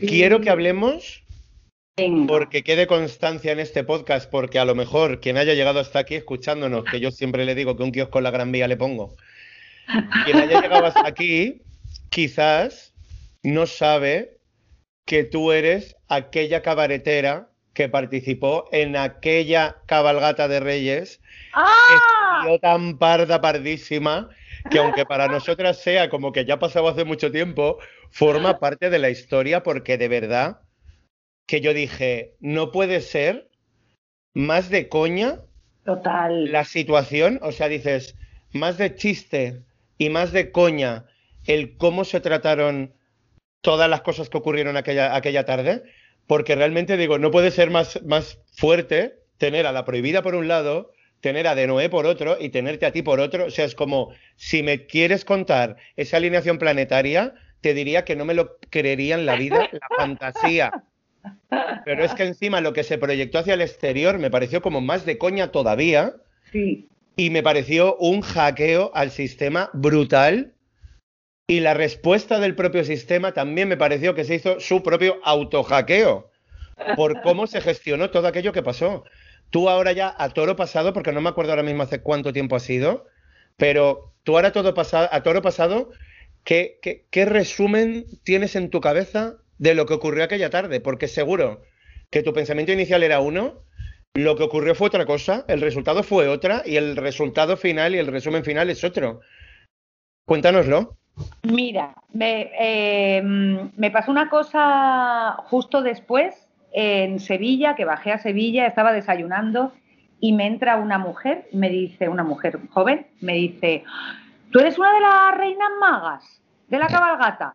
Y le digo, sí, dice, muchas gracias, porque gracias a la que habéis liado, le he podido explicar a mi hija de 8 años lo que significa la palabra diversidad.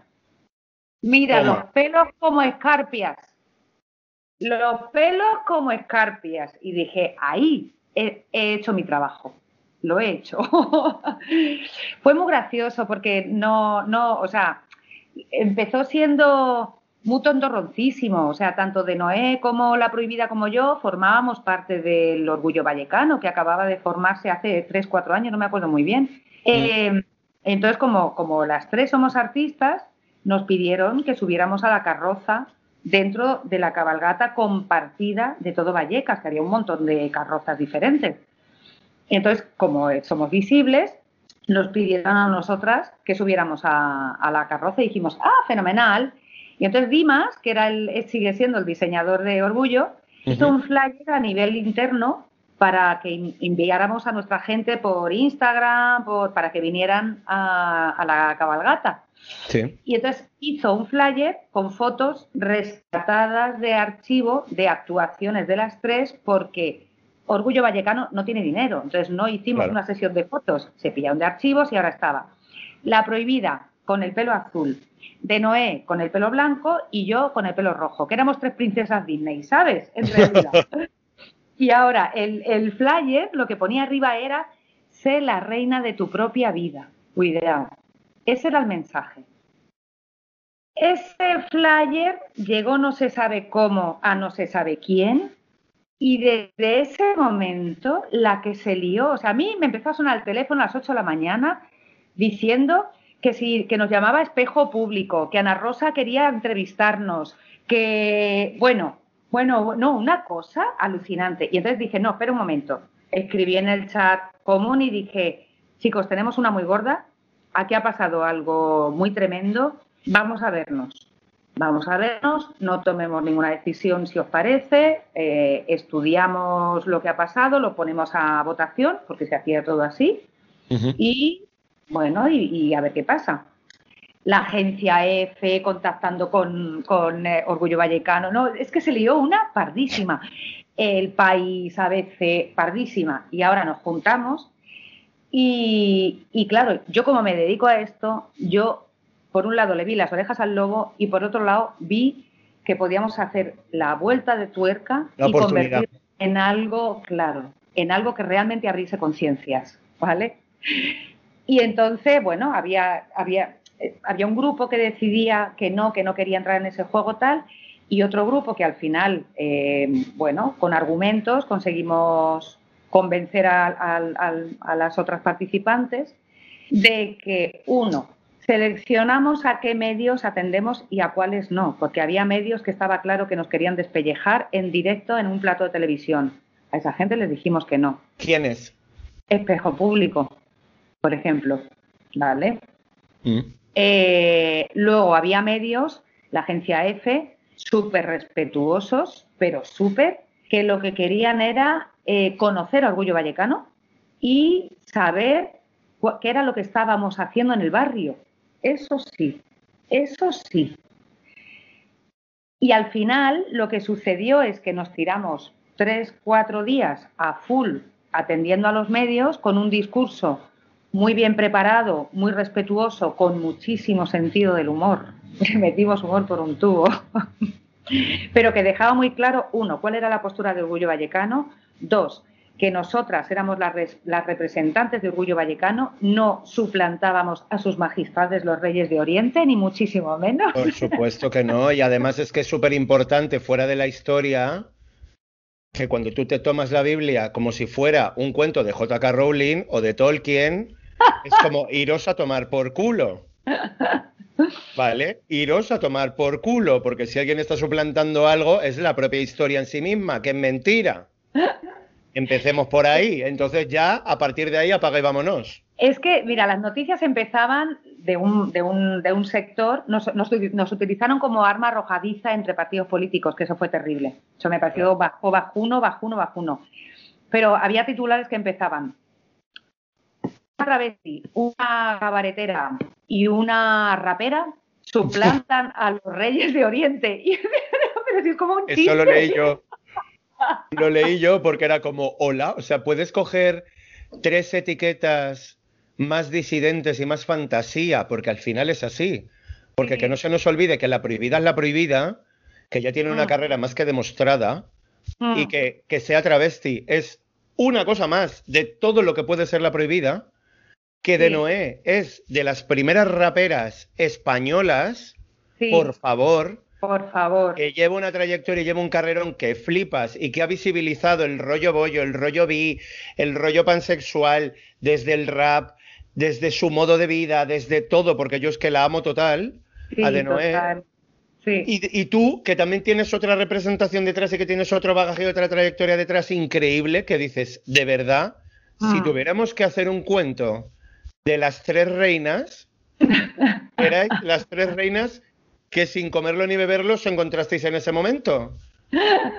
Porque es que es así, dices, ni haciéndolo aposta hubiera salido tan redondo, porque ninguna estaba allí por casualidad. No, es verdad. Y a la vez tampoco estaba planificado lo que ocurrió. Mm.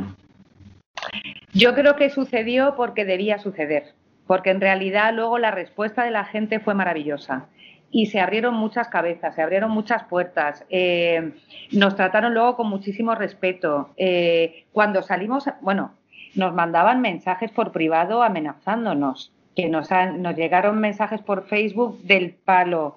Tener cuidado porque las carrozas arden con mucha facilidad. Sí, sí, o sea, tuvimos que, eh, hicimos un expediente y lo llevamos a la policía porque recibíamos amenazas a cada rato. Era Mensajes de odio, claro. Era muy bestia. Eh, y con todo y con eso, cuando salió la cabalgata, yo lo que sentí, que no pude dejar de llorar en todo el recorrido, un cordón de amor protegiendo la carroza de la ciudadanía. Alucinante, cariño. Precioso. Precioso.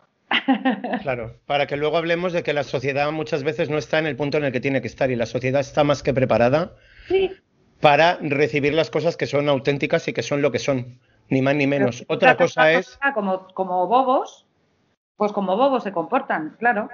Exacto. Pero si das la posibilidad de que, de, que se expresen como seres racionales y como parte de la sociedad que tiene su responsabilidad, pues lo hacen también, claro, lo hacemos, sí.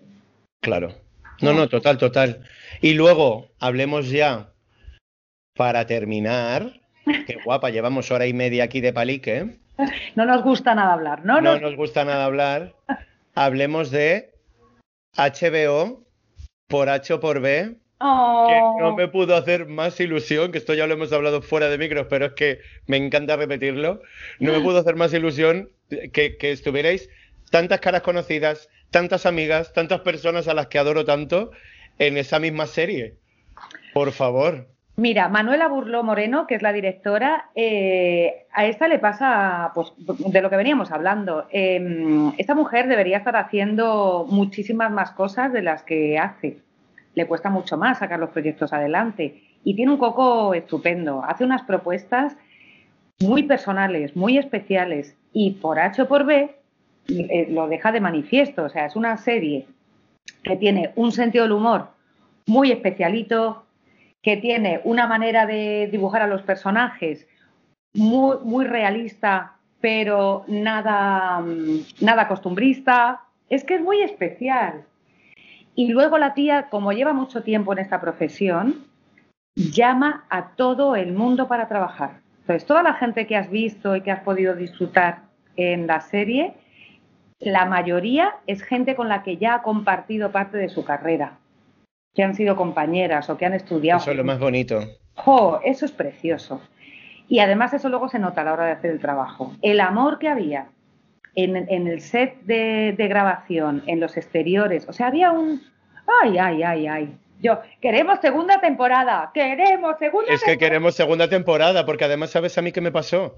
que yo ya llevo ocho años viviendo en Barcelona, esto si no recuerdo mal fue hace un par de años. Sí. Este verano pasado, no el anterior. Yo estuve en julio en Madrid y quedé con Daniel Zubieta, con mi Shakira, sí. que estaba trabajando en vestuario en la serie y quedamos, que esto ya te lo comenté, cuando se hizo la escena del de chico que iba como de ladrillo de pared que estaba como mimetizado en la pared del matadero, que había que pasaba un autobús y pasaba de largo. Pues estaba rodando esa escena, yo estaba allí en el set, en exteriores, que aparqué justo ahí cerquita, y, estaba esperando a que terminara Dani de trabajar para irnos por ahí a tomar algo, ¿no? Mm. Y, me hizo como mucha gracia porque, claro, pasó mucho tiempo desde que yo viví eso hasta que salió la serie. Y yo la empecé a ver sin acordarme para nada de ah. nada de la serie. Entonces, claro, luego resulta que otra amiga mía de la infancia estaba en la escena de la peluquería, en la escena de la chonis, en el fabric y no sé qué, Leila. Fue como de repente como empezar a conectar unas cosas con otras y realmente me tocó la fibra ver, ah, ver reflejado Madrid. Ah. Porque yo no había visto hasta ese momento el Madrid actual reflejado en una serie de televisión. Se había podido ver en algunas películas y demás, pero no ese Madrid como tan castizo y tan mm. madrileño y la forma de hablar, los textos, todos los diálogos, todo, de repente fue como decir... Sí. Y recuerdo estar viéndolo en casa y estar flipando porque era como, pero, pero que me puedes explicar este momento, o sea, era como, pero por favor, pero homenaje a Madrid en sí mismo. Sí. Increíble. Está muy bien hecha. A mí me parece que es una serie que está muy bien hecha. Te puede gustar más o menos su código, ahí no entro, pero la serie está muy bien hecha y todos los personajes están para comérselos también. Y es lo que tú dices, eh, a nada que hayas pasado una temporadita en Madrid y te hayan movido, es que lo recuperas rápido. Sí. Es que es tal cual, es tal cual. Y a mí realmente me despertó esa, esa murriña de madrileña que dije, joder, mm. parece que no, pero, pero trasciende. Sí. trasciende, porque al final yo al estar en Barcelona pierdo muchas veces la, la, jerga madrileña, pierdo muchas veces la forma de hablar de la gente. Claro. Y cuando me fui de Madrid fue cuando al volver me di cuenta, y a través de la serie también lo pude ver, toda esa jerga que dices, joder, es que me están hablando en, en una lengua que, que, utilizo siempre y que lo tengo instalado en mi cabeza, aunque normalmente haya muchas palabras que no escuche. Que yo me daba cuenta de eso, que era como, hija, hace cuánto tiempo que no escucho esta palabra, el, yo qué sé, el tronca o cosas así, es como que de repente es como, como que te vuelve a la cabeza que dices, madre mía, desde aquí pido segunda temporada, por favor. Sí, por favor. Creo Mira, que hiciste un papel maravilloso. Jamás me hubiera imaginado que hubiera sido una madre choni tan divertida, por favor. Porque es así. Y además se lo tengo que agradecer a Manuela porque con esta pinta que tengo siempre me dan abogadas, eh, licenciadas, como mm, directoras de galerías, ¿sabes? Como, por eso, porque tengo pinta pues como de... De responsable. De claro, de responsable. Claro, pero una madre, Choni, de, de verbena. ¡Uh! ¿Qué va? Vamos, a mí cuando me lo dio dije, ¿en serio? ¡Ole tú! Fue maravilla, maravilla, maravilla, maravilla. Así que yo pido segunda temporada ya, el tiempo nos dirá, pero yo pido segunda temporada y no deja de ser que fíjate, porque yo luego iba mirando la crítica a través de internet y demás, y ha sido una serie muy criticada, que la gente le ha echado mierda por un tubo porque era como, como que la gente no lo entendía, como que un montón de argumentos, en vez de, en vez de darse cuenta precisamente de ese punto diferencial. Exacto todo lo que estaban diciendo que a mí me gustaba era lo que decían que no gustaba y era como no lo puedo entender en Ah. mi cabeza. Y entiendo todos los motivos. Entiendo por qué la mujer sea una directora, entiendo por qué dime cuántas directoras tienen series en HBO, ¿Sí? España y con proyección internacional. No hay muchas, amiga, y rápidamente eso se ataca y se encima. Viene un poco como, como resultado ¿no? de todo lo que estamos hablando durante toda la, la conversación, porque al final ese es el punto en el que precisamente hay que apoyar este tipo de proyectos y este tipo de propuestas que se salen de la norma y que presentan una realidad que aunque la gente no quiera ver está ahí. Y es Es aplastante. muy valiente, es muy valiente. Lo que ha hecho Manuela con esta serie es un ejercicio de valentía que yo, vamos, le pongo vela, le pongo un piso, le, mm, le pongo de cenar, le pongo. Totalmente. Y ya para terminar, ¿dónde Mm. podemos ver The Lovers? Cuéntanoslo. Ah. ¿Qué pasa con The Lovers? ¿Cuánto tiempo? ¿Qué, qué, qué, qué ocurre? Porque es la primera vez que viene a Barcelona The Lovers. Jo, sí, ya tenía yo ganas, ¿eh? Me he hecho toda la geografía española, me falta Galicia y me faltaba Cataluña. Y ha pasado por México, Estados Unidos, Francia, pero Barcelona no. Polonia no la había pisado todavía. Toma. Y, y, bueno, estoy encantada. Voy a estar todo el mes de julio en la sala Acuarela, los miércoles, jueves y viernes a las 10 de la noche. Está en la Gran Vía de las Corts de Barcelona, cerquita del Candy Darling y de Plaza Universitat. Al lado, si es que yo salgo de actuar y me voy al Candy. Es que es una maravilla, es una maravilla eh, la, la ubicación que tiene. Y en principio vas a estar todo el mes de julio, martes, miércoles y jueves. Sí, Y desde aquí igual, pedimos que la gente apoye este tipo de proyectos, que vaya a verlo, porque yo he tenido la ocasión de verlo la semana pasada y me lo pasé súper bien. Por favor, que la gente que esté allí te diga cosas, que el público interactúe Sí. contigo, sí. que te meta caña y que te dé candela porque, porque da la vida. Sé que el público catalán es un público muy peculiar y desde aquí les incito a que quien vaya ahí, que lo disfrute al 100% y que por favor traspase todas las barreras que pueda haber con el escenario y que sean dentro del respeto lo más irrespetuosos posible Por para favor. que entren en el juego. Sí, por favor, es, esto es un ejercicio de intercomunicación entre las partes. Entonces, tú me das, yo te doy. Mm. Yo, yo me lo pasé bomba, me lo pasé súper bien, de verdad hacía mucho tiempo que no me lo pasaba tan bien. Ay, qué guay. y, y tenía muchas ganas de... Sí, porque además es algo que, que fíjate que nos conocemos hace muchísimos años y yo nunca había ido a ver ningún espectáculo tuyo, No, pero no, sí que lo seguía y sí que era consciente de lo que estabas haciendo y sí que había hablado con gente que sí que lo había visto. Pero es eso que dices, por H o por B, nunca mejor dicho, se me había quedado ahí y de verdad que dije, joder, que ya son ocho años, que se dice pronto, que se dice pronto. Ya ves. que se resume pronto ocho años, pero ocho años son muchos años y que un espectáculo se esté moviendo tanto es porque algo tiene. Sí. Ni Sí. más ni menos. Cada una que diga lo que tiene y lo que no tiene, pero antes de criticarlo hay que ir a verlo. Que Ahí está. Claro, si no lo puedes ir a ver, no lo puedes criticar ni de forma constructiva ni de forma destructiva. Ah. Hay que ir, Eh. hay que ir y hay que vivirlo para luego poder opinar y poder decirlo.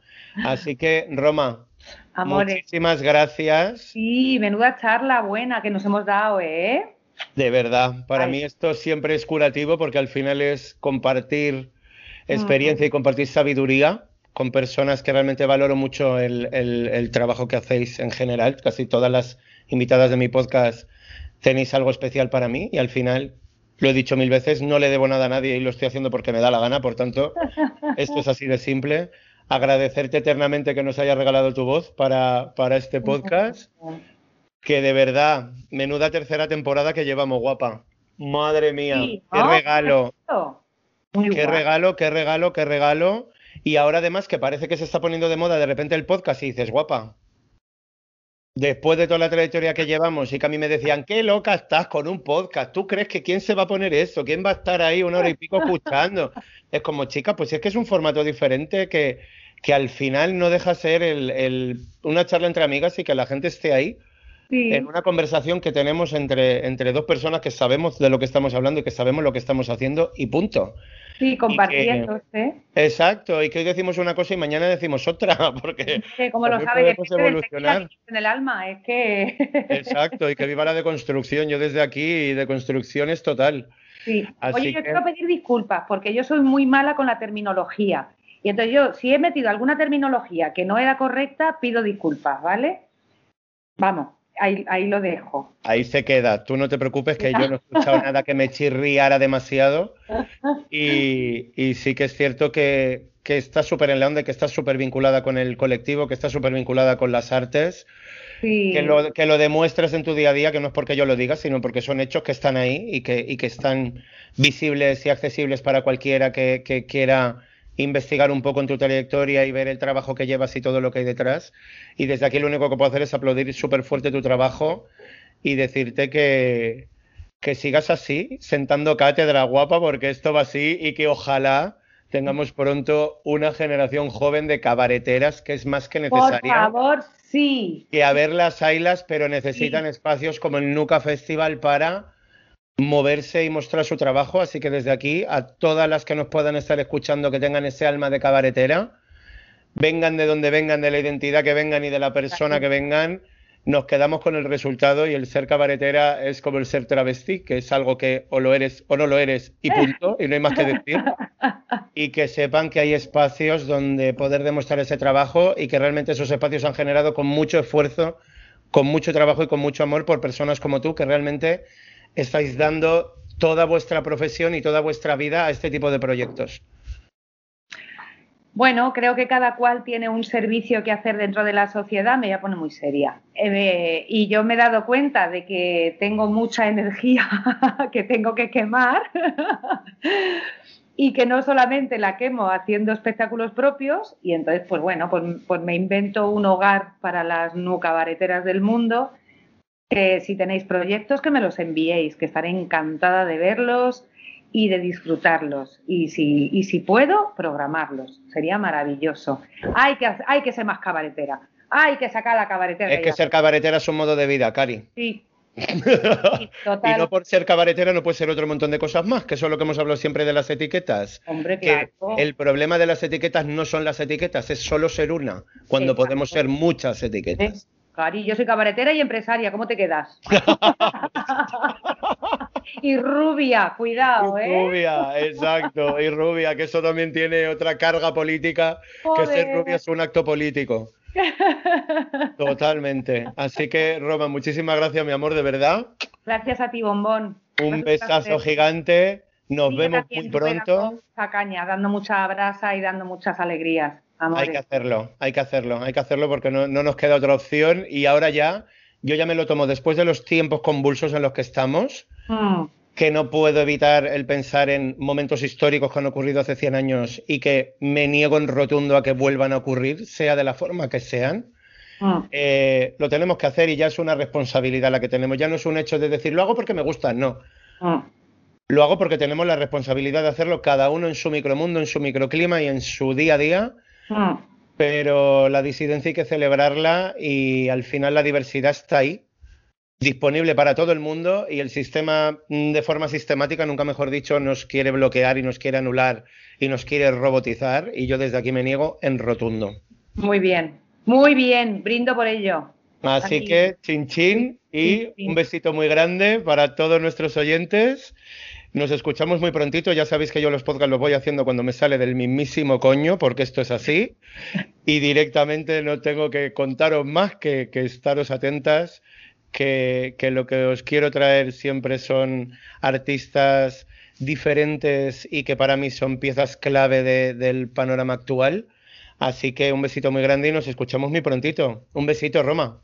Besos, mi amor. Chao, chao. Chao. chao. Is burning. Drag is burning. Drag is burning.